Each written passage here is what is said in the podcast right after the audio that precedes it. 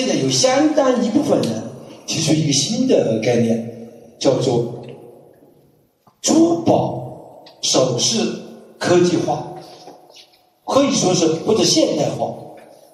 啊，这种有两个理解，珠宝的一个材料，材料的材料本身是一个天然的东西，你怎么让它现代化起来？第二个呢，就是这个方法。加工的手段和技能技巧，不外乎从这两个方向啊。所以下面呢，我们就请这个呃张丽老师把这些概念呢给大家做一个介绍。呃，那个简单说一下啊，就是关于这个科技和珠宝的这块的结合，到底能不能成为珠宝？嗯，其实我们还回归到这个珠宝的定义啊，珠宝的这个定义，从材料这个。包括这个天然珠宝玉石是吧？还包括这个人工宝石啊。那相应的有一些可能大家不知道最近有没有关注过啊？像什么这个呃做这个蓝牙这个比较高端的一个有蓝牙功能的，还有这种装饰效果的。还有现在这个珠宝企业做的一些这个所谓的这个戒指，可以来监测这个心跳的。啊，那其实它是用了一些这个珠宝的材料和一些高科技的结合，啊，就我个人而言，其实我个人认为还是觉得，呃，它应该还是算作是珠宝的一个产品，它只是说具有了一些新的这种功能，啊，呃，它能够提供大家一些相应的这种便利性，啊，当然就是从张老师刚刚说的这个珠宝科技这一块而言，其实现在的这种。电子信息技术的发展，特别是以后对于未来像 3D 打印，我们知道现在的 3D 打印呢，大部分在我们珠宝行业当中是叫做喷蜡，那以后可能就会直接打贵金属，啊，这个贵金属直接打出来就能呈现造型，那它对于我们这个整个产业的改变，科技，嗯，对于我们这个加工技术的改变很明显，包括有些以后未来可能在呃这个产品的。某些局部上，呃，好比现在有些人说，这个广东这边他们电镀的产品和云南电镀的镀出来的这个光泽就就不一样，啊，那为什么会不一样？其实说对于这个科技的把控这一块，还是存在一定的这种呃不足。呃，我觉得每个产品出来掉以后，啊，它都有一定的消费群体。那么我们看到这些科技的呃珠宝的话呢，它是把珠宝。和可穿戴设备啊，现在可穿戴设备很流行了，对不对？各位呃，运动的手腕，然后呢手表，然后完了以后的话呢 VR 啊这些，那么这些可穿戴设备的话呢，和珠宝一结合啊，结合以后的话呢，它对针对性的一些人群的话呢，它就会产生吸引。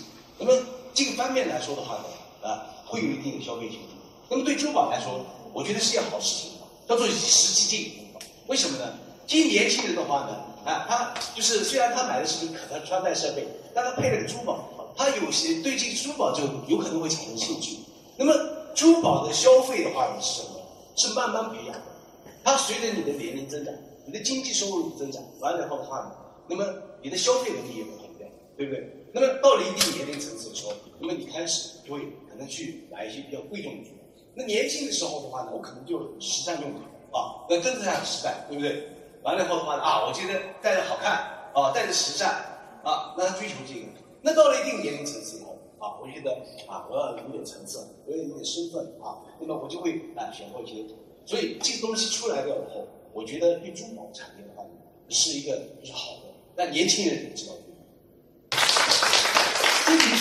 所以还是一句话，你们所以你不要强行把某个概念。我个人啊，我个人认为一定要加加到这个珠宝里，比如说说这个珠宝的现代化和科技化，啊，走一个高端的现代的路。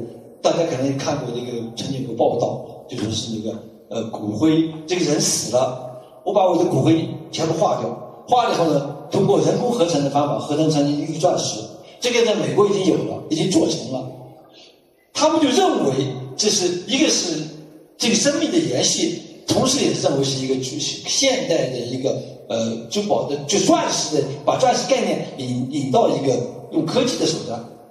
实际上这个东西，我个人就觉得，珠宝是个传统的东西，不管怎么改，它的原料还是天然的价值最高。啊，你把那个人的骨灰整个的烧掉，啊，然后把那个骨灰再做压成一个用高高温高压钻石那个碳压成这个呃成形成钻石，这个技术已经很成熟了。啊，那个呃原来呢做不出那个宝石级的，现在已经可以做到宝石级的了。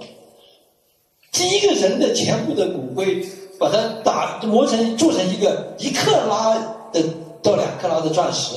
在美国的，它要价是六千多美金，六千多美金，呃，六千多。呃，一克拉是两万二。哦，一克拉是两万多美金，那就合十几万人民币。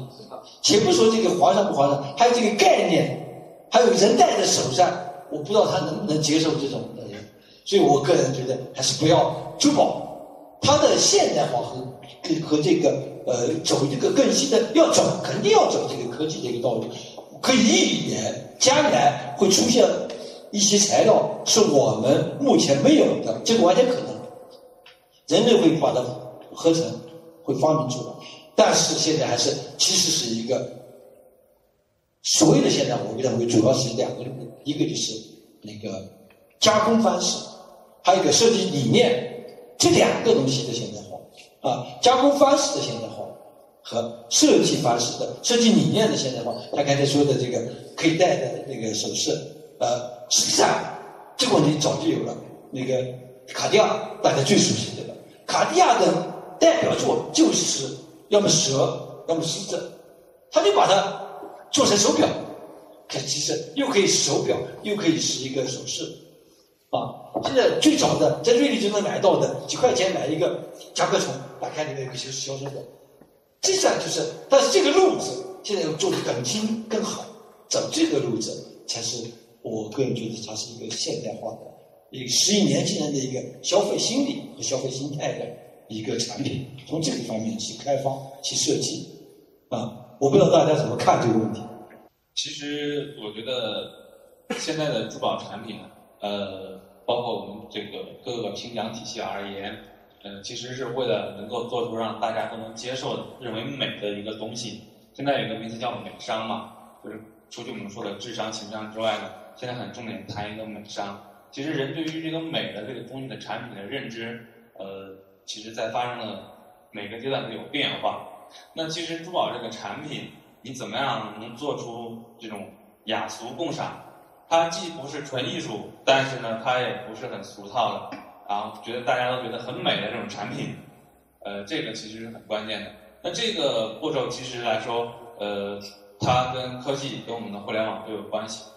这种产品的体现，呃，是所有人的认知水平达到一定程度之后，倒逼这个产业，它慢慢慢慢会有所改变。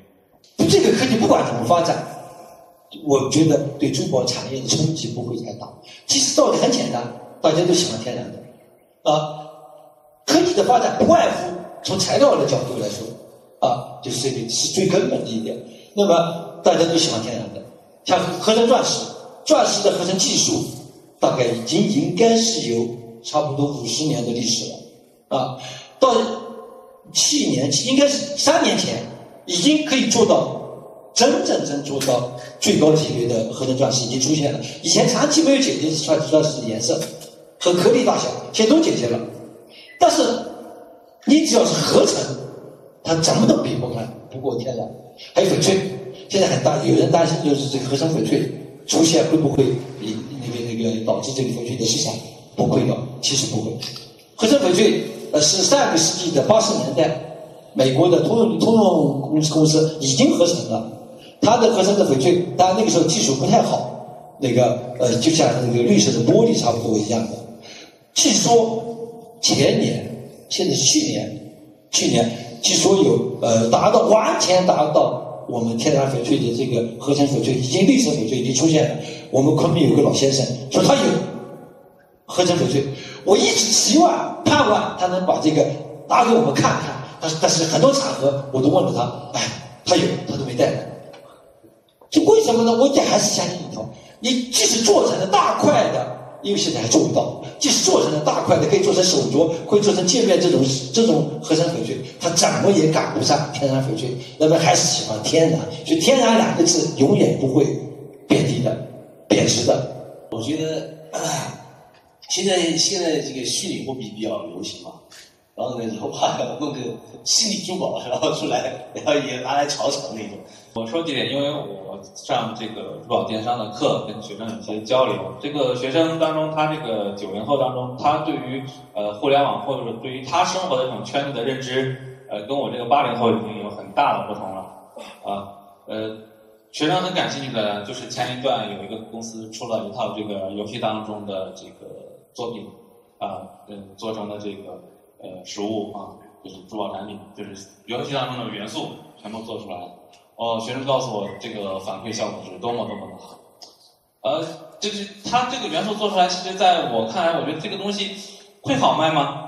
但是学生说，哦，反馈非常好。那它其实体现的这种观念，呃，已经跟我们产生了一个巨大的差别。我因为我们年纪大，跟这个你们那个差的就不是一一一个阶段、两个阶段，年龄段就差的很大。但是我始终坚持一条，珠宝要现代化。这个现代化的一定要。因为将来珠宝的消费群体现在已经转移了，由六十年代转到七十年代，现在已经转到八十年代甚至九十年代了。八十年代、九十年代，他们喜欢的是什么？就是我们要搞要研究的了，要适应他们的消费观和他们的条件来设计和制作新的产品，所以出现的都都不奇怪。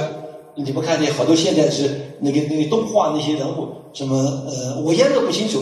什么呃，大白、小黄人，这些都有。你要你要买都能买到。那个呃，回去玩潮他们也搞的一套那种呃活宝宝，哎，我都觉得很完全就适应年轻人的这种心态和要求的。现在呃，有有一个公司它推出一个十二生肖，它那个十二生肖完全不是我们想象的那种呃牛了、猪了、鸡了，不是这种，它完全是卡通的。完全是卡通的十二生肖，它做出来要做成一个纪念品，一小盒，就比较适应年轻人的消。但是我还是可能年纪关系，我还是认为艺术还是艺术。卡通什么东西，它体现年轻人一时的呃心情，但它最终还是要回归到首饰的本质，它是一个艺术品。我还是这么认为。可能这个人有点年纪大，年龄作为一个艺术品，我觉得的话呢，呃，拿翡翠举例子来说吧。翡翠的话呢，呃，其实的话呢，它深层次的是一个什么？是文化的载体，对不对？它是一个文化，把这些东西表现在上面，完了后的话呢，传承的是一种就是文化精神在里面。然后这个东西的话，我觉得是最深远的啊，最深远。然后人文化的话，对人的影响的话，是根深蒂固的。那么把这个东西抛弃掉，我觉得啊，就很可惜的，是不可能的，而且。谢谢三位老师为我们带来这个精彩的交流。我们今天的玩家故事会呢，到这里就要和大家说再见了。好的，谢谢你们，掌声送给你们，谢谢。